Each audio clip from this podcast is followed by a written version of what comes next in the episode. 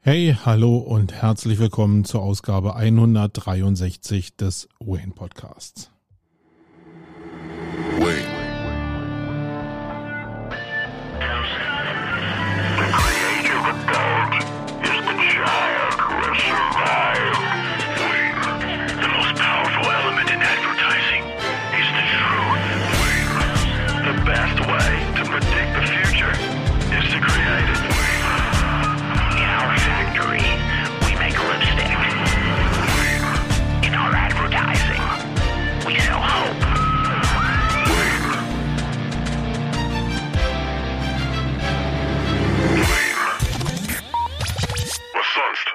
Ja, was sonst? Hallo und herzlich willkommen nochmal zur 163. Ausgabe des Wayne Podcasts. Mein Name ist Marco Young. Ich bin hier der Host in dieser Sendung und nicht der Horst. Mensch, Leute, äh, die, die mir hier schon ein bisschen folgen, die werden ja wissen, dass wir ab Montag, ab kommenden Montag, unser Jahresevent starten. Die Campix Week mit SEO Campix, Contentix und Vertrix als Versuch äh, werden wir am Montag starten. Und ihr könnt mir glauben, dass ja dieser ganze Bereich Events und die letzten zwei Jahre und was passiert jetzt, ja so einfach noch nicht ist. Nach dem Mai, 17. 18. hat ja jeder gesehen, dass da die Online-Marketing Rockstars stattgefunden haben. Konnte man denken, hey, da ist die alte Welt wieder zurück. Aber ich glaube, so weit sind wir dann am Ende des Tages doch noch nicht. Ich glaube, wir haben unsere Hausaufgaben gemacht, um diesen Bereich nicht vollständig aufzugeben, weil es hat natürlich, also im Eventgeschäft hat eine Menge damit zu tun, ob man jetzt durchhält oder, oder eine Vision für die Zukunft hat. Sonst müsste man sich ja eigentlich aus dem Bereich zurückziehen nach zwei so katastrophalen Jahren. Wenn du damit deinen Umsatz machst, dann ist es halt wirklich schwer, gerade wenn Hybride oder Online-Modelle nicht so richtig funktionieren, wenn man zumindest nicht die mega Reichweite hat. Und selbst wenn du mega Reichweite hast, wie so Event-Parts wie Tomorrowland etc. pp. Ich glaube, das ist auch nicht so richtig, wenn es also wirklich an die Wirtschaftlichkeit geht. Äh, so eine Sache, wo man ja so richtig Lust drauf hat, ähm, weil sich die Sachen schon nicht so richtig rentieren. Also wir haben für unsere, für unseren Bereich würde ich jetzt mal sagen, maximale Vorkehrungen getroffen, um einigermaßen sicher zu sein. Wir sind mit dem Event vom März in den Juni gegangen oder besser gesagt in den Juli gegangen und haben damit zumindest die Hoffnung verbunden, dass im Sommer die Inzidenzen wieder ein bisschen tiefer sind. Die Entscheidung ist aber gefallen, als wir wirklich noch nicht die Omikron-Variante hatten, sondern Verträge für Hotels und so, die wären schon sehr weit im Vorfeld gemacht. Was auch immer ein bisschen problematisch ist, wenn es um Förderungen etc. pp gibt. Der Staat hat natürlich da eine Menge aufgesetzt, aber es ist immer so, dass du noch kein, noch keine Unterschrift unter einen Vertrag gesetzt haben äh, darfst, damit du diese Förderung bekommst. Und du musst aber die Locations relativ früh buchen. Also ein Jahr vorher ist schon, da bist schon spät dran. Ein Jahr vorher ist aber der Staat mit seinen Förderungen noch nicht so weit. Also für welchen Bereich soll man sich entscheiden. Ich kenne ein paar Leute, die da ein bisschen getrickst haben. Ich wollte diesen Weg nicht gehen, weil Tricksen halt irgendwie auch immer ein bisschen, ja, ich will mich gar nicht in die Richtung begeben, dass ich hinterher irgendwie ein paar Backpfeifen kriege. Aber ich muss sagen, du wirst natürlich unter der Promisse, dass du mit dem Rücken teilweise an der Wand stehst, wirklich dazu gedrängt, ja, alternative Wahrheiten auszuprägen. Und das finde ich schade. Ähm, liegt aber natürlich auch daran, dass in den Entscheidungsabteilungen äh, in der Finanzverwaltung, zumindest in Berlin, Leute sitzen, die sich zwar jetzt mit Eventförderung beschäftigen müssen und mit der Ausschüttung von, von Geld, die aber in der Regel überhaupt gar keine Ahnung haben von Events und kann man denen das vorwerfen unter so einer Drucksituation. Ich weiß, alle Leute schimpfen da draußen immer auf den Staat und wie das alles reguliert werden soll und warum die nicht so richtig funktionieren. Aber wenn man mal ein bisschen hinter die Kulissen blickt, dann können manche Leute, also natürlich funktionieren bestimmte Sachen einfach in, in einer Behörde nicht so richtig oder in der Bürokratie. Aber unter dem Druck von Corona muss man ehrlicherweise sagen, ich glaube, da geben sehr, sehr viele Leute ihr Maximum in einem Bereich, wo sie überhaupt gar keine Ahnung von haben oder wo sie das Beste wollen, aber natürlich an das gebunden sind, was so das Regelwerk ausmacht. Und dieses Regelwerk wird eben von Leuten gemacht, die auch helfen wollen, aber die auch nicht so richtig wissen, wie sie da helfen. Und dann machen sie natürlich so ein paar, äh, bauen die da so ein paar Fallstricke ein, die natürlich ein bisschen sie mit dem Hintern an die Wand bringen, aber die Eventwirtschaft jetzt nicht so richtig weiterbringen, weil es nicht an der Realität orientiert ist. So, ähm, ja, wir haben alle Vorbereitungen, glaube ich, getroffen. Wie gesagt, wir sind im Sommer. Dass jetzt die Inzidenzen steigen, äh, ist schade. Ich will da auch gar keinen Hehl draus machen. Was heißt schade? Natürlich kotzen wir total ab, muss man mal realistischerweise sagen. Also im hohen Bogen, im Strahl. Äh, weiß gar nicht, warum ich eben die Formulierung gewählt habe. Aber wir sind jetzt nicht mehr, äh, nicht mehr im letzten Jahr, sondern wir sind wirklich ein Stück weiter. Jeder hat die Möglichkeit hab, gehabt, sich zu impfen, wenn er wollte. Jeder hat die Möglichkeit, Masken zu tragen. Jeder hat die Möglichkeit, Abstand zu wahren, sich die Hände zu waschen, bestimmte ähm, Vorsichtsmaßnahmen zu treffen. Und ich glaube, von aus der Warte sind wir deutlichst weiter. Überhaupt sind wir ja gesellschaftlich in einem Wandel, wo aus Mischung, ähm, aus der Mischung von Impfung und Selbstverantwortung, Eigenverantwortung ein ganz neues Verständnis für diese Pandemie entsteht. Wir haben zwei Jahre wirklich der Maximalpanik gehabt, zu, zu Recht. Wir haben wirklich sehr, sehr viele Tote gehabt, wobei ich immer noch nicht weiß, in welcher Relation die jetzt zu anderen Sachen stehen. Äh, man wird ja so hypersensibel, wenn man immer wieder dieselben Nachrichten hört. Aber ich will das überhaupt gar nicht mildern. Ich glaube, dass das äh, wirklich eine Infektionskrankheit war, die, die schwer war und die auch sehr, sehr viel Leid gebracht hat und Tod gebracht hat. Ähm, aber wir sind jetzt ein Stück weiter, auch im Umgang damit. Also diese Pandemie ist nicht weg, der Virus ist nicht weg, vielleicht ist es irgendwann eine Endemie. Aber wir sind in der Mischung aus Impfung und aus Maskentragen wirklich so weit, dass wir, also aus meinem Verständnis, und ihr könnt da vielleicht anderer Meinung sein, äh, wirklich in so einem, an so einem Punkt von Eigenverantwortung gekommen sind. Das heißt, überall sehe ich, dass Menschen zusammenkommen und dass Menschen feiern und habe ein bisschen Unverständnis dafür, dass die Leute keine Masken tragen. Ich weiß, dass Masken tragen, gerade wenn es draußen heiß ist, unangenehm sein kann. Aber alle Leute, die jetzt in der letzten Zeit wieder Corona gekriegt haben, nach Omikron, äh, ich weiß nicht, was jetzt, also die sind jetzt auch nicht so begeistert von der Infektion. Ich kenne halt mehr, die wirklich sowas wie eine Grippe haben, als Leute, die sagen, nur ich habe überhaupt gar keine Symptome. Und da weiß ich denn nicht, ob es denn nicht besser wäre, irgendwie doch eine Maske zu tragen, selbst wenn es heiß ist oder temporär, wenn ich in bestimmten Situationen bin. Und ich finde es eigentlich ganz cool, dass ich durch das Tragen der Maske zumindest zu 70 Prozent mein Infektionsrisiko senken kann, wenn ich die Maske ordentlich trage. Also bei einer FFP2-Maske. Und das ist schon mal ganz ordentlich, wenn ich dann noch ein bisschen Abstand habe, realisiere, dass auf so Events wie der Campix vielleicht es Räume geben kann, wo es mal enger wird. Es wird aber auch ganz viele Räume geben, wo genug Platz ist. Ähm, dann glaube ich, hat man eine ganz gute Chance, da äh, sich nichts einzufangen. Und natürlich ist der Idealzustand, dass alle diese Reflexion haben, sich selbst schützen wollen. Und wenn jetzt du einem gegenüber sitzt, der auch eine Maske trägt, eine FFP2-Maske, und du auch eine trägst, dann ist dein Risiko, wenn die Masken richtig sitzen, bei unter einem Prozent. Und das ist doch schon mal was. Abseits, ob ich mich jetzt impfen lassen wollte oder nicht, ich kann mich halt schützen. Das Problem ist aber, dass wir in den letzten Jahren ja so ein, so ein Momentum ausgeprägt haben, dass wir immer darauf gucken, dass der andere ja das Risiko ist und ich nicht eigenverantwortlich für mich äh, gucken kann. Das ist so der Klassiker, wenn man im Bus fährt und es gibt da noch eine Maskenpflicht und die Leute tragen jetzt nicht ihre Maske, dann ist ja immer noch dieser dieser Reflex da von, oh, da setzt sich jetzt jemand gegen diese Regel oder über diese Regel hinweg. Das geht mir auch so. Ich bin da überhaupt nicht frei von, da will ich mir überhaupt gar nicht freirudern.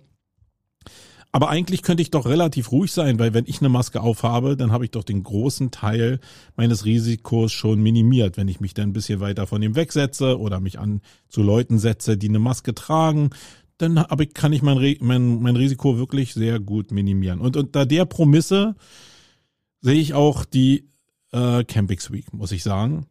Ähm, natürlich ist es so wie jedes Jahr, dass ein paar Leute fehlen werden, dass wir eine No-Show-Rate haben werden.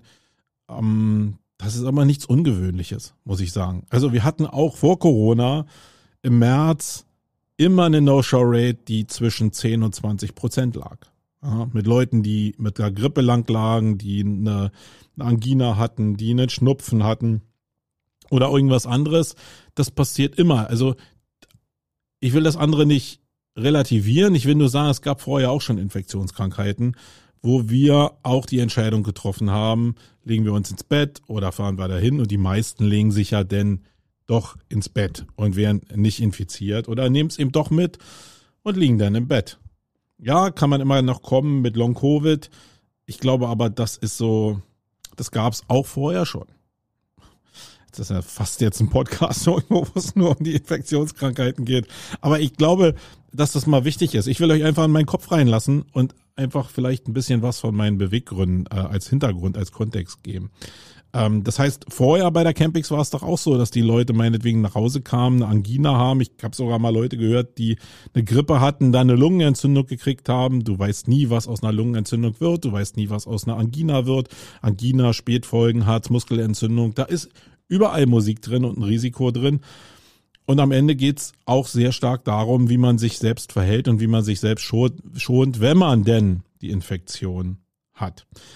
Also lange Rede, gar keinen Sinn. Ich will sagen, ich glaube, es geht sehr stark um Eigenverantwortung. Wir werden bei der Campix sehr stark darauf hinweisen, dass ihr Maske tragt, nicht weil ihr müsst, sondern weil ihr Rücksicht nehmt, weil ihr euch selbst schützen wollt zumindest in den Innenräumen. Wir haben ja dafür gesorgt, dass wir einen sehr großen Außenbereich haben. Wir werden auch in der in den letzten verbleibenden Tagen noch mit ein paar Speakern reden, um zu gucken, ob wir nicht ein paar Sessions auch nach außen verlegen können. Nicht nur aus Gründen von, also doch schon aus Gründen der Pandemie und der Infektion, aber auch weil es dann einfach in diesen Spirit reinpasst, dass man vielleicht auch in einer lockeren Runde vielleicht draußen mal zusammensitzt und der Speaker jetzt, obwohl er seine Slides vorbereitet hat, ja einfach mit dem Flipchart arbeitet oder eben einfach nur redet und man sich auf diesen Bereich einlässt. Ich glaube, da gibt's eine hohe Toleranzschwelle und ob dann die Speaker im Nachgang nochmal eine Videoaufzeichnung machen, wo sie ihre Slides benutzen, das ist ja alles frei und da sind wir relativ flexibel. Es geht sowieso darum, dass wir zusammenkommen, dass wir Lust darauf haben, miteinander zu schnacken. Das ist der Kern. Also dieses On-Site-Event wirklich zu haben, wo wir Leute treffen ähm, und einfach wieder eine Menge Metaebene austauschen können und persönliche Beziehungen pflegen können. Das ist mir zumindest total wichtig. Und ähm, ja, ich hatte damit angefangen, äh, das so ein bisschen mit den Online-Marketing-Rockstars zu vergleichen. Da waren 70.000 Menschen. Ich habe da kaum Masken gesehen. Also das allgemeine Risikoempfinden ist vielleicht nicht so hoch. Bei der Republika zum Beispiel habe ich äh, auch wenig mit Maske gesehen. Da habe ich aber zumindest auf der Bühne sehr oft gehört, dass die Veranstalter gesagt haben, bitte, bitte äh, schützt euch selbst, schützt die anderen und tragt Masken. Und ich glaube, das ist unter der jetzigen äh, Begebenheit so das, was man machen sollte, dass man die Leute aufruft, dass man es auch ernst meint, ernst meint, eben auch in der Hinsicht, dass unser Team Masken tragen wird, zumindest in den Innenbereichen. Äh, erstmal natürlich, weil wir uns schützen wollen, weil wir uns auch die Ausfälle nicht leisten können, aber auch, weil wir als Vorbild vorangehen wollen dafür, dass wir auch euch schützen. Ja. Und ich glaube, das ist der bessere Weg, als einfach 70.000 Menschen zusammenzubringen. Ähm, nun ist das aber sowieso im Konferenzgeschehen ein bisschen anders anscheinend. Äh, ich glaube, da redet man anders darüber. Weil gleichzeitig, wo ich hier immer so ein paar Skeptiker äh, höre, die sagen, ja, müsste man so oder so machen, sehe ich irgendwie 50.000, 60.000 Menschen bei irgendwelchen Rammstein-Konzerten oder bei anderen Konzerten. Die sind zwar unter freier Luft, aber da wird mega gegrölt, mitgesungen. Das ist auch alles natürlich nicht risikofrei. Ich glaube sogar, dass das ein höheres Risiko hat, als wenn ich mit einer Maske in einem Vortrag sitze. Aber das ist jetzt so ein bisschen, da trennt sich so ein bisschen Spreu von Weizen und äh, am Ende, wenn die Krankenhäuser nicht volllaufen und wir ja ein gesteigertes Risiko haben von Infektionen, die Infektionen aber nicht kritisch verlaufen und wir die Risikogruppen gut im Blick haben, dann glaube ich, ist es genau diese Gewöhnung, die wir hinbekommen müssen, weil wir werden mit dem Ding sowieso leben müssen. Ja, und wir können nur hoffen, dass diese Omikron-Variante die Variante ist, die sich durchsetzt und dass die vielleicht infektiöser wird, aber immer in der Ausprägung der Wirkung schwächer wird.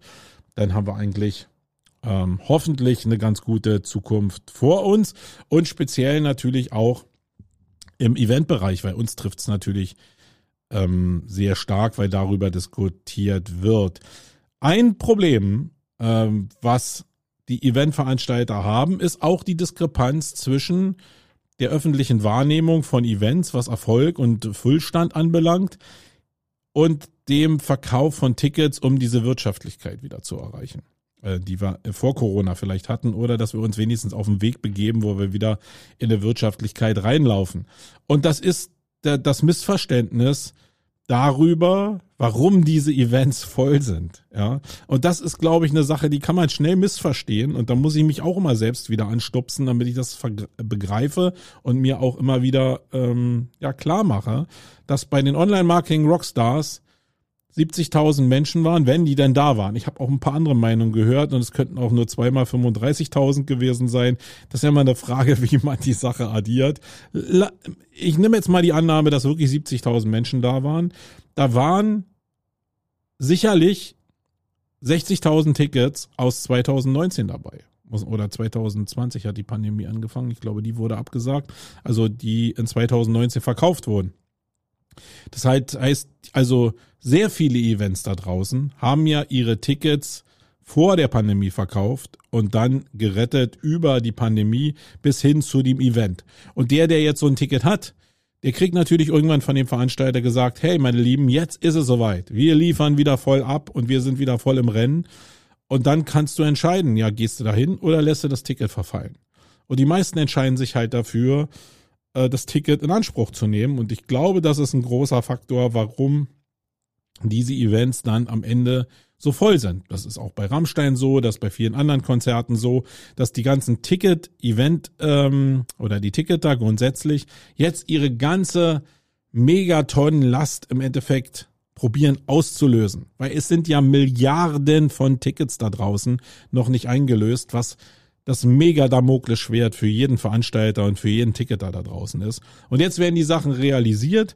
Und ähm, naja, klar, keiner will irgendwie das verfallen lassen. Es ist auch die Tendenz da, da wirklich hinzuwollen. Es wird ja jetzt nicht, ist ja nicht der einzige Druck da, jetzt zu Rammstein zu gehen, weil ich noch ein Altticket habe, sondern ich will da ja auch hin. Ich habe ja mal ein Ticket gekauft, weil ich Bock darauf habe. Und ähm, ja, und dann bin ich da und dann bin ich natürlich auch den sozialen Zwängen ein bisschen unterworfen. Und das Maskentragen ist ja jetzt so ein bestimmter Part von Sicherheit. Und ich glaube, da kann man immer nur an die Toleranz der anderen äh, appellieren, dass man nicht wie ein Aussetzer behandelt wird, wenn man denn Maske trägt. Das passiert aber leider auch manchmal.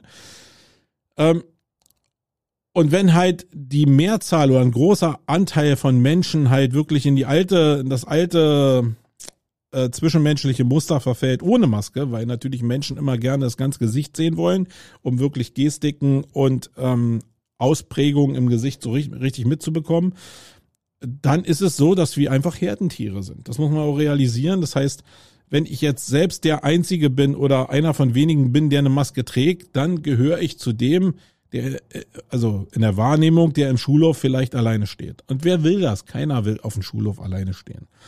Und deswegen kommen, glaube ich, diese äh, Resonanzen zustande, dass dann sehr viele Leute nicht ihre Maske tragen. Ähm, anders kann ich es mir zumindest nicht erklären, sonst wäre das schon ein bisschen spooky. Ja, das ist der eine Part. Das ist jetzt so ein bisschen der Pandemie-Part gewesen. Jetzt habe ich eine Menge darüber geredet. Das liegt aber daran, dass ich sagen muss, wenn wir den Part im Griff haben, dann werden wir ein Mörder-Event haben. Ich habe gestern mal auf den Wetterbericht geguckt. Also wir gucken jetzt jeden Tag auf den Wetterbericht, eigentlich stündlich, weil wir schon sehr stark durch den Außenbereich abhängig sind von dem Wetter. Und das ist genial. Mit dem großen Außenbereich glaube ich, dass wir wirklich ein sehr, sehr chilliges Event haben werden. Und ich hoffe, dass wir diese Baustelle mit der Infektion einfach beiseite legen können und das nicht so ja so, so präsent wird. Ähm, weil ich glaube, da gehört es nicht hin. Das kann man irgendwie anders regeln. Und ja, ich glaube, wir werden wirklich eine super Zeit haben. Wir werden eine kommunikative Zeit haben. Wir haben einen Hauptfokus neben den Themen und neben dem Programmbuilding natürlich darauf gelegt, euch miteinander zu verbinden. Das ist doch das Hauptding. Das, was uns unter Corona gefehlt hat, war ja nicht, dass wir Informationen von rechts nach links schieben konnten. Das konnten wir digital machen. Das werden wir auch in der Zukunft noch digital machen können. Was aber fehlt, ist diese zwischenmenschliche Ebene. Dieses, diese Möglichkeit, sich wieder zu treffen, wenn es Leute sind, die man kennt. Die Möglichkeit, neue Leute kennenzulernen für sein Netzwerk. Das ist doch wichtig. Leute kennenzulernen, und nicht nur den Namen kennenzulernen, sondern auch festzustellen in ein paar Gesprächen, in ein paar ruhigen Minuten, in ein paar ruhigen Stunden, ist das ein Typ Mensch, mit dem ich mich umgeben will, dem ich auch mal in, wenn ich eine Frage habe, eine Frage stellen kann, ohne dass der mich gleich wie ein Arschloch behandelt. Das sind doch so Sachen, so Parameter, die kriegst du online nicht so richtig raus, die kriegst du aber, wenn du äh, dich in On-Site triffst, schon ganz gut raus. Und da liegen ja die Stärken von so einem Event. Und genau darauf haben wir auch Wert gelegt, dass wir euch miteinander verbinden wollen. Ja, wild mischen in bestimmten Spielen, in bestimmten Ausprägungen. Wir haben Fußballcourt da, wo wir abends ein Fußballturnier machen werden, so ein Blind äh, Football Turnier. Dann haben wir in äh, naja, Beachvolleyball nicht, aber ein Volleyballfeld da, zumindest wo wir ein bisschen Ball über die Schnur spielen können. Wir haben eine Außenbühne da, wo wir gemeinsam abhotten können. Wir haben Pools da, wir haben Liegestühle da, wir haben ähm, RC-Rennen und alles ist darauf ausgelegt, dass wir euch miteinander verbinden, dass ihr eine gute Zeit miteinander habt, neben den Informationen, um die es vielleicht im Kern auch geht. Aber ich glaube, der größere Part ist halt wirklich das Vernetzen miteinander. Und ja, jetzt sind wir in einer neuen Location, das habt ihr vielleicht mitbekommen. Und das ist für so ein Event natürlich immer ein bisschen schwierig. Ähm, nicht, weil man einen neuen Vertrag unterschreibt, sondern weil man ja selbst nicht genau weiß, wie man, wie so eine neue Location funktioniert. Also wir machen das jetzt wirklich seit 14 Jahren glaube, wir haben eine ganze Menge Routine in solchen Events. Wir haben ja auch äh, mit der Underground Events gebaut, die jetzt ein bisschen größer sind mit zweieinhalbtausend Menschen. Äh, aber auch in dieser kleinen, kommunikativen, klassischen Ausführung ähm, also haben wir eine gewisse Sicherheit. Und dennoch ist es so, dass du diese Sicherheit nur in dieser altgebrachten Location ausprägen kannst, weil du da die Erfahrung hast. Also wir wussten genau, wie es sich anfühlt, wenn 600, 700 Leute in der alten Müggelsee-Location sind. Wir wussten, wie sich das streckt, weil die Räume auseinandergelegen haben. Wir wussten um die Außenbereiche, wir wussten um den Einfluss des Wetters, wie sich das entspannt, wenn die Leute nach draußen gehen können versus wenn die drin sein müssen, weil es draußen regnet. Äh, wir wussten um die Leistungsfähigkeit oder Nicht-Leistungsfähigkeit äh, der Location, also des Hotels. Wir wussten um Personalprobleme etc. pp. Und mit den ganzen Sachen kannst du dich ja arrangieren. Du kannst ja probieren, das Beste daraus zu machen, weil du um die Begebenheiten weißt. Und wenn du in eine neue Location kommst, dann sind viele Parameter einfach wirklich neu. Du weißt nicht genau, wie das Personal funktioniert. Du weißt nicht genau, wie das wie das Business Level in dem Hotel funktioniert. Du weißt nicht genau, wie die Abläufe jetzt wirklich sind zwischen Hotel und der Location an sich. Ähm, du weißt nicht, wie die Teilnehmer auf die Location reagieren. Ähm, und du weißt nicht so richtig, und das ist das Wichtigste, du weißt nicht, wie sich jetzt 600 Leute, die wir jetzt in der Anmeldung haben, in der Location anfühlen. Du weißt nur, okay, diese Location ist im theoretischen Sinne von den Räumen her für eine, eine Teilnehmerzahl von 1500 Leuten vielleicht ausgelegt in der Maximalbelegung. Das heißt aber noch lange nicht, dass sich nicht in bestimmten Bereichen Personen stauen, es zu Überfüllung kommt, es vielleicht zu Nadelöhrverhalten kommt. Alles so Sachen, die ja problematisch und ein bisschen Reibung erzeugen kann. Nicht problematisch, weil es jetzt wirklich an die Substanz des Events geht, aber diese Chemie, die man einfach da als Veranstalter erkennen muss äh, für die Organisation, die ist halt noch nicht da. Und deswegen ist es für uns ein sehr, sehr fragiler Moment, muss ich sagen. Aber auch ein Moment, der immer eine neue Chance darstellt. Ja, wir waren jetzt 13 Jahre im Hotel am Müggelsee. Wir wussten um die Vorteile, wir wussten aber ganz genau auch um die Nachteile. Und durch die Nachteile ist ja das auch so, dass das Hotel faktisch geschlossen ist äh, und jetzt nach einer, nach einer Übernahme gesucht wird. Ähm, wir wollten es nicht übernehmen, also haben wir uns eine neue Location gesucht, die ja ähnlich funktioniert wie das Hotel am Müggelsee, nämlich äh, jetzt nicht relativ weit draußen, aber schon im Umland von Berlin, um nicht in der Stadt zu sein, weil ein Erfolgsrezept der äh, Campings war aus meiner Sicht natürlich immer, und ich bin da so ein bisschen der Taktgeber natürlich, äh, immer die Tatsache, dass wir ein bisschen draußen waren und die Leute halt eine gewisse Hürde überwinden müssen, um in die Stadt zu kommen, wenn sie abends noch mit Leuten zusammen irgendwas machen wollen. Das ist natürlich möglich. Aber der Fluchtinstinkt ist ein bisschen, ein bisschen unterdrückt, weil es ein bisschen weiter draußen ist. Und das hat immer über 13 Jahre Vorteile gehabt, weil die Leute zusammen geblieben sind. Und ich glaube, da konnte sich jetzt nie einer beschweren, dass es da zu wenig Networking gab oder zu wenig Angebot in Richtung von dem, was wir organisiert haben. Ähm, gucken wir mal, was da passiert. Und äh, ich bin auch gespannt, wie ihr darauf reagiert. Ich habe ein sehr gutes Gefühl, ähm, weil wir andere Möglichkeiten haben. Und ich glaube, dass die Möglichkeiten wirklich toll sind. Aber man muss auch sagen, dass äh, wir, das wird sich der eine oder andere schon gedacht haben, in der alten Location natürlich ganz gute Konditionen hatten, ähm, in Anbetracht der Tatsache, wie dieses Hotel aufgestellt war. Äh, wir konnten eine Menge selber machen und jetzt kommen wir in eine Location, wo alles ein bisschen ein, anderes Professionalitätslevel hat und dafür musst du natürlich auch bezahlen. Das hat zur Folge, dass wir natürlich in einer Phase, wo es wirtschaftlich zwei Jahre jetzt nicht so cool war, äh, wir einen höheren Kostenpart haben für so ein Event in, im Gleichklang damit, dass es schwieriger ist, die Tickets zu verkaufen. Und naja, ich würde mal sagen, da sind wir auf dem Weg. Ich will mich jetzt nicht beschweren, eigentlich lief der Verkauf ganz gut. Ich glaube, dass da die Wirksamkeit des Events und auch gerade dieses Community-Ding äh, uns dann nochmal wirklich geholfen hat, im Gegensatz zu irgendwelchen sachlichen Events, die da doch sehr viel mehr Schwierigkeiten haben. Ich kenne da ein paar Leute, die da echt ein äh, bisschen mehr Probleme haben.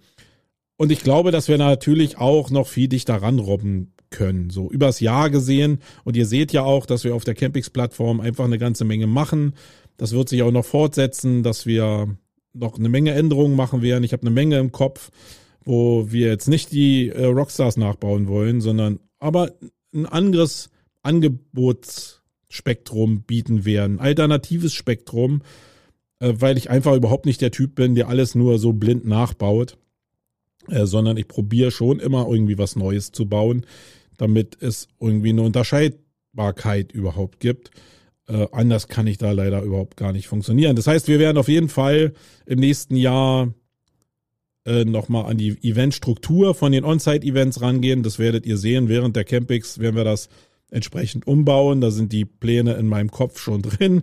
Aber ähm, jetzt lasst uns erstmal das On-Site-Event machen in der nächsten Woche und dann werden wir das verkünden. Wir werden aber auf jeden Fall auch den Online-Part ähm, der Veranstaltung ähm, weiter ausbauen, weil das, glaube ich, Sinn macht. Es gibt einen hohen Bedarf an, an einer alternativen Form von Informationen. Ich glaube, das ist schon eine Sache, die mir wichtig ist.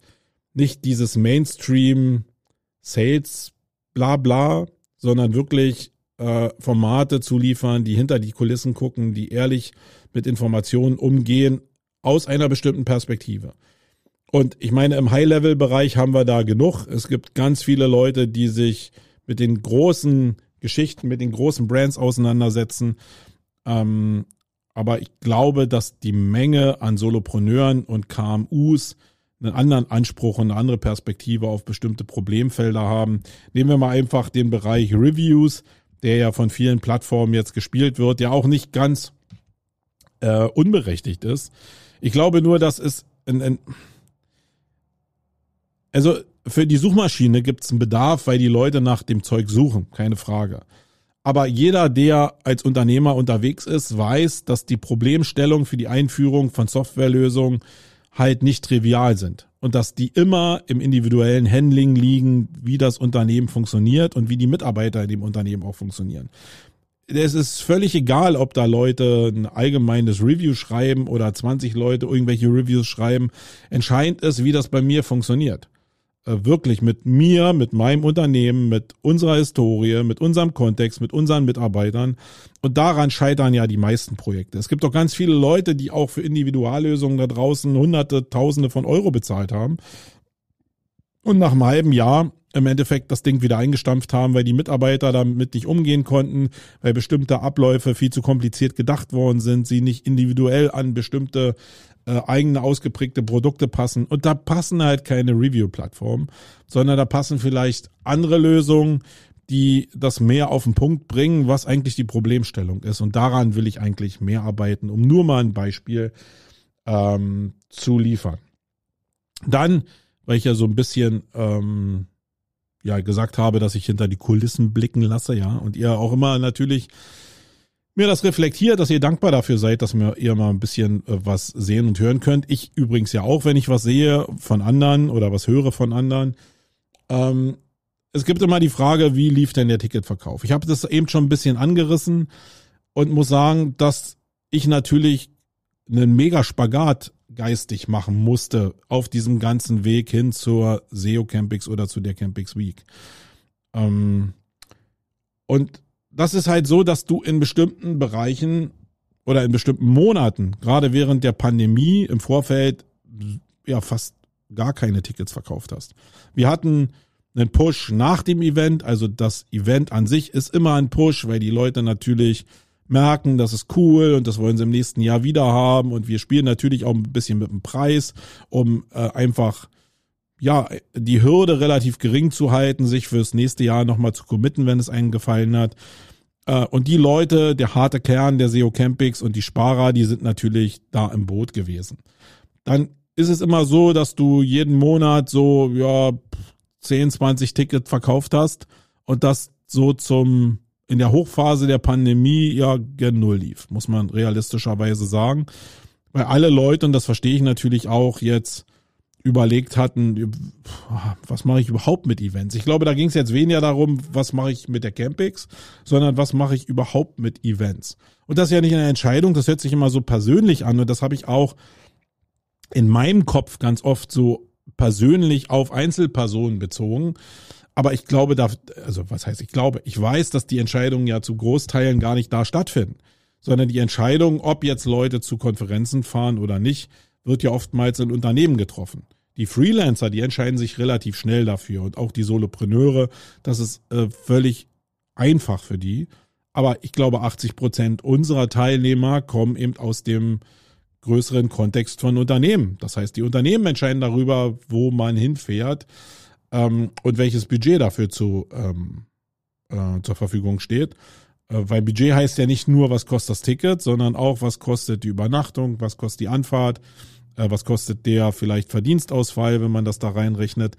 Äh, da ist ja schon eine Menge mehr dran. Und das trifft natürlich oder traf auch gerade im Januar auf eine Welt von, hey, wir sitzen alle noch im Homeoffice, die Inzidenzen sind hoch, wir haben Angst, um durch große Krankenstände überhaupt unser Pensum nicht zu schaffen an den Kunden. Ähm, und da sind Events natürlich und Fortbildung jetzt nicht in der ersten Reihe anzusiedeln. Das verstehe ich auch. Ähm, und deswegen war ich da relativ entspannt. Das Problem dabei ist nur mit der Entspannung, dass ja das System der Finanzierung von solchen Events ja immer über die laufenden Einnahmen gelaufen ist. So wie es in vielen Businesses ja so ist. Ähm, und es natürlich da um Zuverlässigkeit geht. Also ich stelle mir immer mal die Frage, wenn ich jetzt gerade so äh, mir den Reiseverkehr angucke und denke, okay, da haben die ganzen Fluggesellschaften im Frühjahr tausende Tickets verkauft, in dem Wissen oder in der Annahme zumindest, oh sorry, äh, dass sie nicht genug Tickets verkaufen werden, äh, dass sie nicht genug Personal haben werden, um die Tickets überhaupt umzusetzen. Die Frage kann man sich ja stellen, weil das Personalproblem war ja schon vorher da. Und jetzt ist es holter die Polter so, dass im Sommer jetzt die ganzen Flüge da sind und die Fluggesellschaften tausende von Flügen streichen von Leuten, die in den Urlaub fliegen wollen, die sich darauf gefreut haben, die in Vorkasse das Geld bezahlt haben und die jetzt natürlich vor verschlossenen Türen stehen. Äh, unter der Promisse, muss ich sagen, war das immer bei mir so, dass ich gesagt habe, wir müssen das Maximale leisten, um das auszulösen. Also das Event muss stattfinden. Das ist wichtig, um einfach auch ja unter Beweis zu stellen, dass wir das Geld nicht einfach irgendwo bunkern oder verbrennen, sondern dass wir das so planen, dass es am Ende stattfinden kann. dass sich jetzt jeder selbst entscheiden kann, ob er das antritt oder nicht, das ist eine andere Geschichte. Aber ich muss als Dienstleister alles tun, um das stattfinden zu lassen.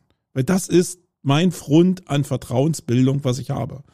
Und ich verstehe die Fluggesellschaften da draußen überhaupt gar nicht, dass die sich anscheinend gar keine Gedanken darüber gemacht haben, was das jetzt auslöst in Sachen Vertrauen. Also äh, Suchmaschinenoptimierer würden das vielleicht EAT nennen. Aber das ist wirklich fatal, wenn ich am Flughafen stehe und äh, vielleicht vier Stunden vorher da bin und dann auf die äh, auf das Display gucke und da steht äh, gestrichen. Also da kotze ich doch im Strahl. Also erstmal weiß ich nicht, wie es weitergeht. Äh, ich habe jetzt dadurch, dass ich getrennt die Sachen gekauft habe, mein Ticket schon bezahlt, vielleicht mein Hotel bezahlt, wenn es da keine Storno gibt. Viele werden dann doch in, ich glaube, in Vorgriff darauf, dass der Sommer vielleicht infektionsniedrig ist, ähm, dann doch keine Versicherung gemacht haben. Kann man sagen, selbst schuld. Aber im Endeffekt fällt das doch auf die Veranstalter zurück, auf die ähm, Ticketverkäufe von den Fluggesellschaften. Und das verstehe ich ehrlich gesagt nicht so richtig. Obwohl, doch, ich verstehe es, weil die natürlich auch unter Megadruck stehen. Also sowas wie eine Lufthansa oder eine Ryanair, die haben zwei Jahre wirklich gelitten. Ich weiß nicht, wie die Rücklagen da sind. Aber natürlich probieren die so viel Kapital wie möglich ins Spiel zu bekommen, um dann das Maximum rauszuholen. Und ja, reizen vielleicht das Thema Regress und okay, wer klagt denn ein? Was kriege ich nach europäischem Recht sowieso zurück? Äh, reizen das so ein bisschen aus. Aber das ist natürlich ein Megaspiel mit dem Feuer, muss man sagen. Ja. Und da wollte ich nie hinkommen, sondern ähm, wir haben ab haben immer uns hier zusammengesetzt und haben gesagt, okay, warum ist das jetzt vielleicht so? Warum die Leute jetzt weniger Tickets kaufen? Und wir hatten eigentlich immer eine logische Antwort dafür. Und haben uns dann probiert, wirtschaftlich darauf einzustellen, weil das ja sich auch nicht ändert.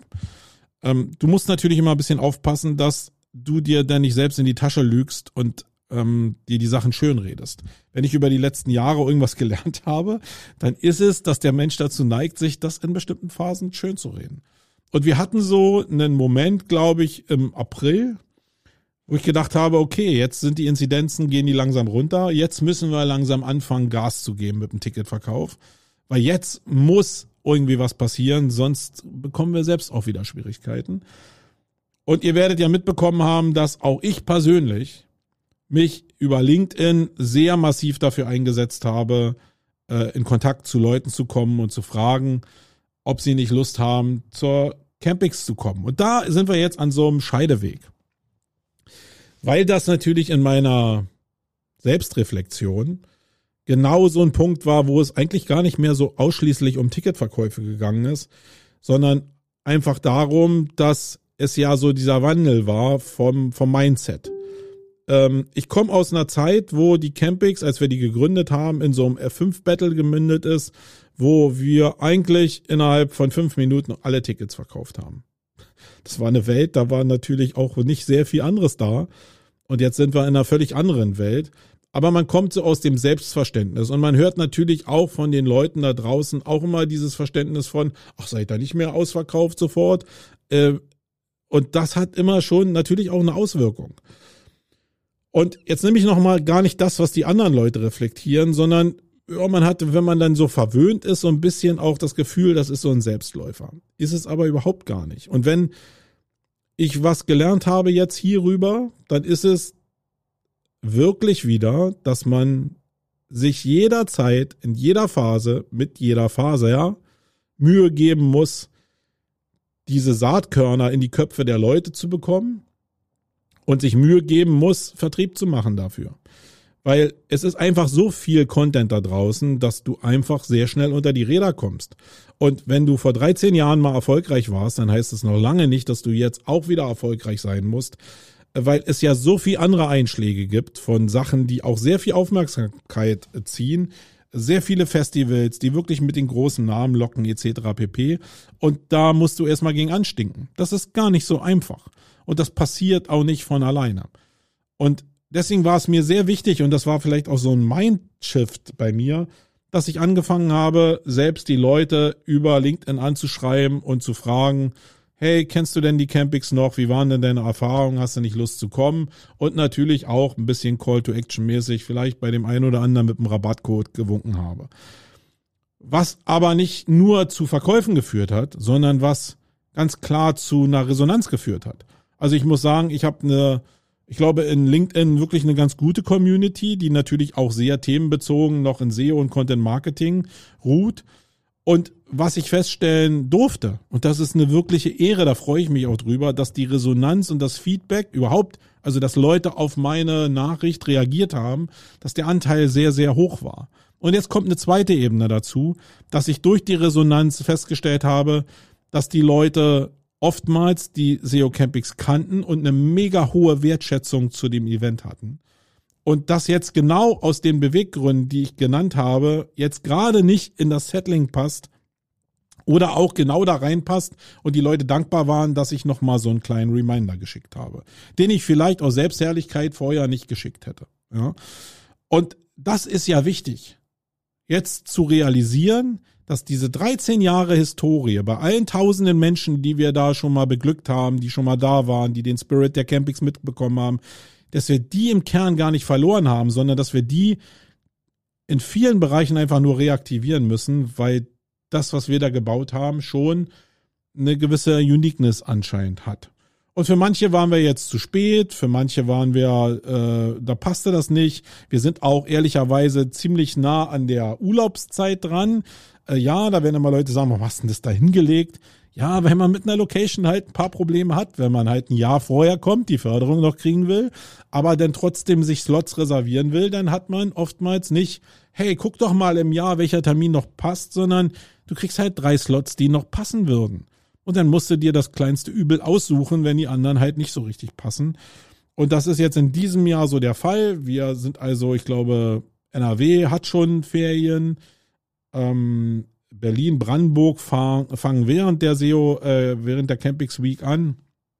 Das ist halt so. Und natürlich verstehe ich dann, wenn Leute geschrieben haben, nee, da bin ich mit meiner Familie im Urlaub, äh, tut mir leid. Und nicht, ja, so ist das. Aber diese Resonanz zu bekommen von den Leuten, die ja so in dem Umfeld sind und dass denn auch immer der Nachsatz dasteht von, okay, ähm, melde dich doch einfach bitte fürs nächste Jahr nochmal, dann probiere ich das irgendwie anders hinzulegen das war schon echt mächtig und hat zumindest für mich irgendwie was wirklich bewirkt in Richtung Vertrieb, aber auch in Richtung Feedback und in Sachen Werthaltigkeit von dem Event. Weil zwischen Aufgabe und Verzweiflung und der Resonanz natürlich eine direkte Verbindung ist, die sehr, sehr förderlich ist.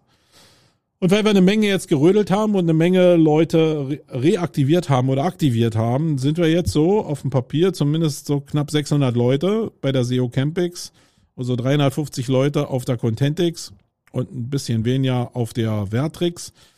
Ähm, und das finde ich jetzt wirtschaftlich noch nicht spektakulär. Das ist nicht das, wo wir hinwollen, gerade mit einer größeren Location, die eben auch einen größeren Kostenapparat hat. Aber das ist unter den Umständen wirklich eigentlich ganz cool und zeigt, dass wir da eine Menge machen können. Zur Zukunft habe ich so ein bisschen was gesagt in Sachen Campix. Ich will aber zu der Zukunft noch ein bisschen was anderes sagen, weil noch ein, ein Part an Reflexion noch dazugekommen ist. Und das betrifft in erster Linie den Nachwuchs. Und da werde ich auch in meiner Keynote ein bisschen auf der SEO Campix was zu sagen weil da so eine Tendenz da ist, die ich schon als, ja, kritisch will ich jetzt nicht sagen, aber die ich als nicht toll empfinde. Es ist anscheinend so, und das ist das, was ich spüre, was ich von sehr vielen Leuten auch reflektiert bekommen habe, dass gerade in den großen SEO-Agenturen die Leute gar keine Lust mehr haben, auf Events zu gehen.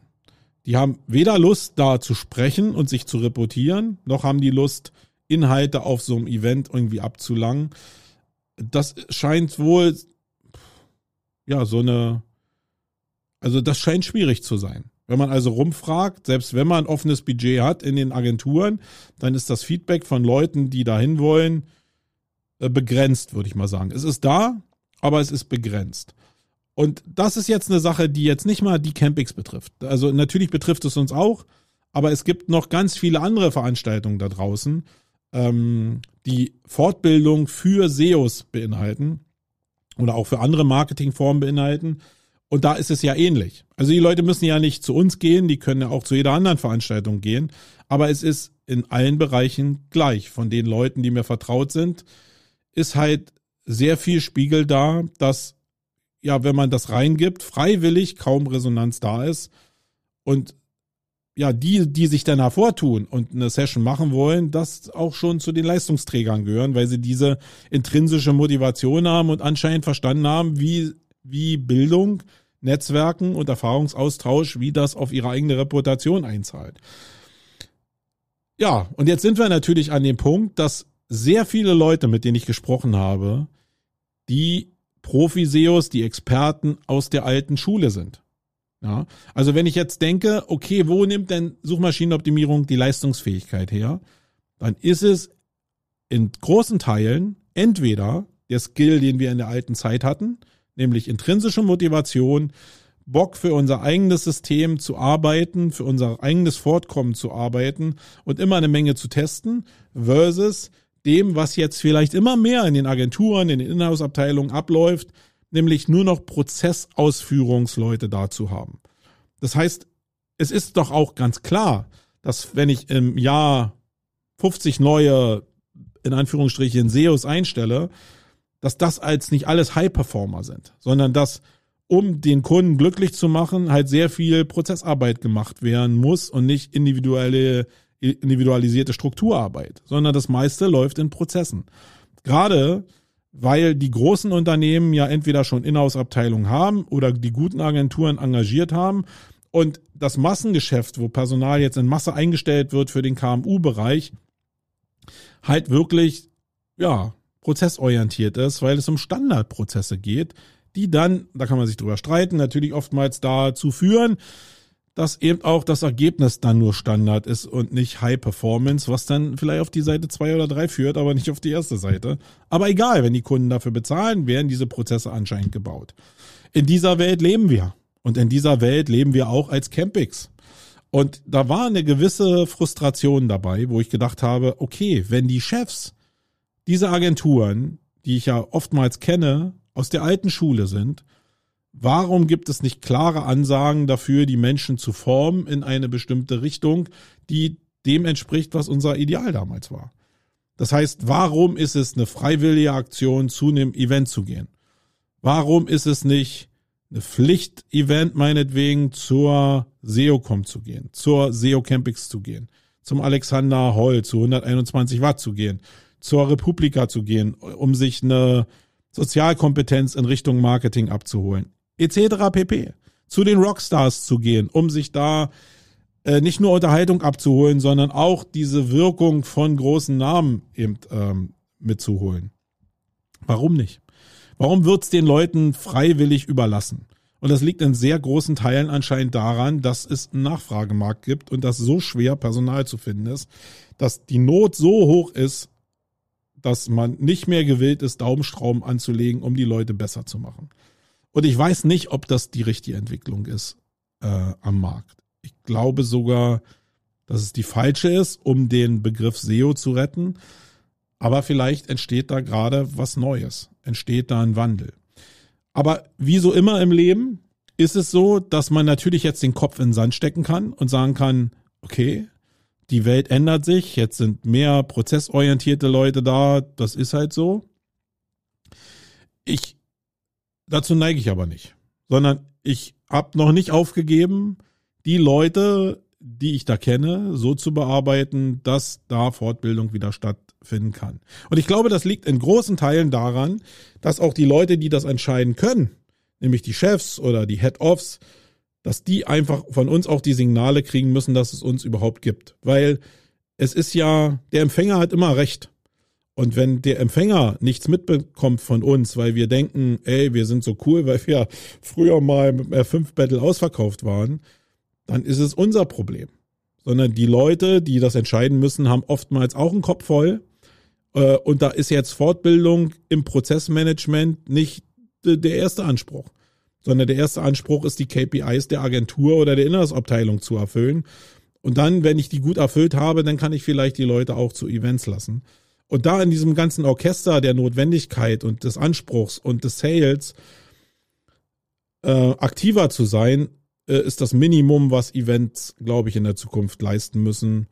Und ähm, nicht nur Events. Ich glaube, dass das in sehr vielen Businesses genau der Knackpunkt ist, dass man sich mit dem Bereich nicht ausreichend ähm, auseinandersetzt. Ja. Ich glaube, jetzt habe ich in 48, 49 Minuten schon eine Menge rausgelassen zu dem, was euch da erwartet, was auch die Zukunft der Campings ist. Ähm, ich hoffe, dass das vielleicht so ein bisschen Ansatz war neben dem, was ich in der Keynote sage und ich hoffe, ihr kommt da vielleicht zu der Keynote, um das ein oder andere noch zu hören. Ähm, sowas ist ja einfach im Vorfeld einer Veranstaltung wichtig, um ja Themen zu haben, die man vielleicht auf dem Flur bespricht. Es war immer so, dass ich irgendwie vor im Event irgendwas gesagt habe und mich Leute darauf angesprochen haben, um sich dazu auszutauschen. Es bedarf immer eines so einen großen ja, einen großen Überbaus, vielleicht das, was aus einer Keynote kommt, das soll ja inspirieren, das soll ja die Leute in eine bestimmte Richtung drängen, miteinander zu kommunizieren. Und ich glaube, das war das jetzt. Es bringt überhaupt, glaube ich, nichts, euch jetzt zu erzählen, wie geil wir sind und was euch da alles Tolles erwartet, sondern ich glaube, es ist viel, viel wichtiger, dass die Leute, die das jetzt hier hören, auf dem Event mit mir darüber diskutieren, miteinander diskutieren oder auch im Nachgang auch in Direct Messages oder in Phone Calls oder in Meets äh, irgendwie ähm, mit mir diskutieren und das Thema weiter nach vorne bringen. Denn im Großen und Ganzen geht es mir auch um die Campings. So, ich will euch ja nicht anlügen, aber es geht mir auch um den Bestand von SEO. Und ich glaube, dass der gefährdet sein kann in der Ausprägung, wie wir es jetzt haben. Und ich will das einfach nicht aufgeben. Ich glaube, dass SEO einfach eine wirklich eine Möglichkeit hat, so eine verbindende Wirkung zu haben, so eine strategische Funktion zu haben, wenn wir die probieren weiterhin zu pflegen. Ich glaube allerdings, dass die Tendenz eben sehr stark in Richtung Prozess geht und Prozess wird aus der Erfahrung sehr viel verbrannte Erde hinterlassen und davon haben wir eigentlich schon eine ganze Menge produziert. Eins muss ich jetzt noch hinterher schieben und dann kommen wir vielleicht hier auf eine Stunde, sorry dafür. Aber ich will die Sachen einfach so ein bisschen hier thematisieren.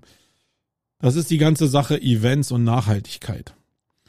Ähm, ich weiß überhaupt nicht, wie man bestimmte Sachen da sinnstiftend irgendwie machen kann. Ich habe heute früh in Facebook ein Bild gepostet von Festivals, wie die nach dem Festival aussehen, wo der Müll dagelassen wird, dass wirklich Müllhalden sind, wo aber auch Stühle da geblieben sind, Zelte da geblieben sind, alles so irgendwie, was aus dem Konsum kommt und was denn da einfach weggeräumt wird und einfach auf der Müllhalde landet.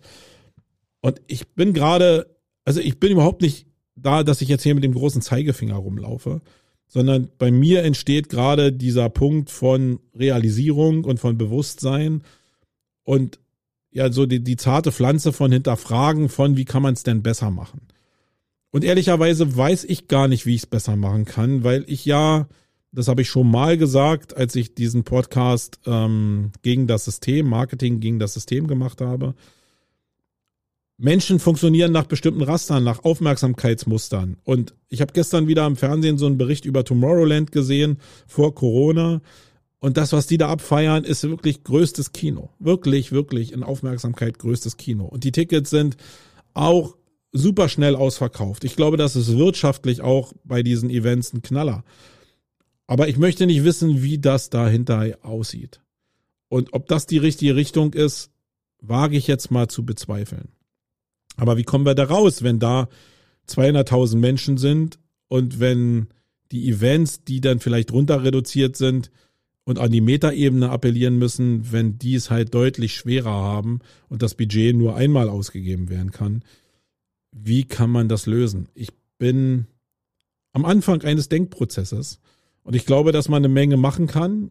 Ähm, vielleicht nicht nur machen kann in Richtung alles neu, alles hübsch, alles weiter, sondern auch in Richtung, wie oft verwende ich jetzt bestimmte Produkte einfach nochmal.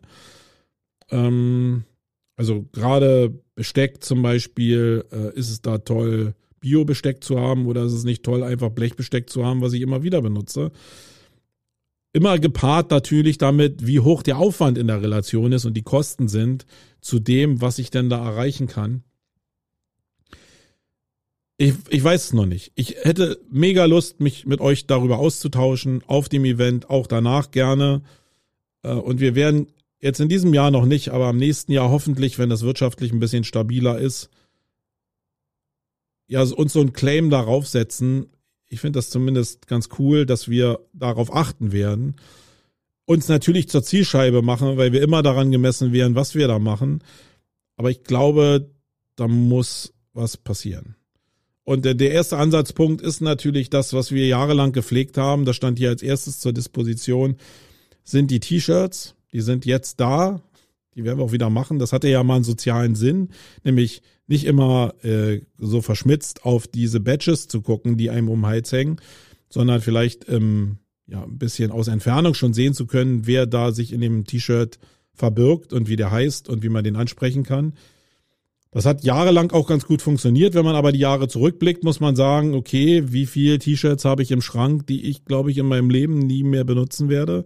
Wie viele Leute haben andere im Schrank, die sie nicht mehr tragen werden, sondern nur aus, äh, aus Verbundenheit im Schrank haben? Vielleicht das eine oder andere nochmal tragen, wenn sie jetzt eine ganze Woche da sind, damit sie nicht immer dasselbe T-Shirt tragen müssen und weil sie natürlich zeigen können, hey, sie waren schon mal dabei. Aber eigentlich ist es genau dieses Ding von Konsum und Müll, was wir eigentlich nicht brauchen. Äh, und wir haben in diesem Jahr schon den ersten Schritt gemacht, dass wir eingeführt haben, dass die Leute, die gar kein T-Shirt haben wollen und die das auch nie anziehen werden, die es damals auch nie abgeholt haben, dass die schon sagen können, sie wollen gar kein T-Shirt. Und äh, davon haben so zehn Prozent Gebrauch gemacht. Das heißt, auf dem Schlachtfeld, na, Schlachtfeld ist so ein blödes Wort, auf dem Tätigkeitsbereich äh, haben wir schon mal zehn Prozent eingespart. Das ist ein kleiner Schritt. Und im nächsten Jahr, glaube ich, werden wir das gänzlich auf die, auf den Prüfstand stellen, neben vielen anderen Sachen auch. Und naja, mal gucken, wie wir das hinkriegen. Aber ich glaube, dass es eine Qualifizierung ist von Events, dass es aber auch sehr, sehr schwierig ist, sich dann gegen die großen Events durchzusetzen, weil die Leute immer dem weißen hinter, dem, dem weißen Hasen hinterherlaufen. Das ist ja Teil des Problems an sich. Naja, das wollte ich nochmal teilen. Vielleicht habt ihr da noch großartige Ideen, wie man Aufmerksamkeitsgenerierung und äh, Müllvermeidung zusammenbringt. Ähm, ich würde mich freuen, wenn wir uns da gemeinsam auf den Weg machen. So, sonst werden wir jetzt die Woche hier noch abrocken und äh, der ganze Flur hier steht in den Barracks schon voll mit Zeug hier. Äh, Sabrina und Bob, die sind hier mega am Rödeln. Auch Sandra hilft hier noch mit, die sonst ja meine Assistentin ist. Wir haben hier das ganze Team zusammengekratzt. Ähm, und auch grafisch sind wir am Start, da die Trailer zu bauen etc. pp. Also wir geben uns maximale Mühe, um euch eine tolle Zeit zu geben in der Woche. Wir hoffen, dass wir gut durchkommen. Wettermäßig scheint das ja auch zu klappen. Ich bin guter Dinge. Ich freue mich zumindest mega drauf und hoffe, dass wir den Spirit bei euch rüberkriegen. Zu allen anderen Sachen, die ich besprochen habe, lasst uns auf dem Event reden oder schreibt mich an, damit ich ähm, ja, damit euch in Kontakt kommen kann. Können wir auch gerne mal in Livestreams thematisieren oder in anderen Formaten thematisieren. Ich glaube, das ist wichtig. In diesem Sinne, ich freue mich auf euch, auf eure Reaktion. Ich bin raus. Äh, mal gucken, ob ich am nächsten Dienstag noch einen Live-Podcast mache. Habe ich mir vorgenommen. Aber die Regel ist ja so, dass ich dann so überfordert bin, dass ich das gar nicht hinkriege. Aber ich will Livestream eigentlich am Donnerstag und ich will Dienstag den Podcast machen. Ich will auch mit, mit Wolfgang auch einen Podcast machen. Da gucken wir mal. Da gibt's noch so ein kleines Damoklesschwert. Aber wir wollen eine Menge Media da machen, um einfach so ein bisschen Gefühl von dem Event rüberzubringen und von dem, ähm, was da los war. Und das ist mit Geräuschkulisse und so ist das immer ganz gut unterfüttert. So, in diesem Sinne, ich bin raus. Euer Marco Tschüssikowski. Bis dann.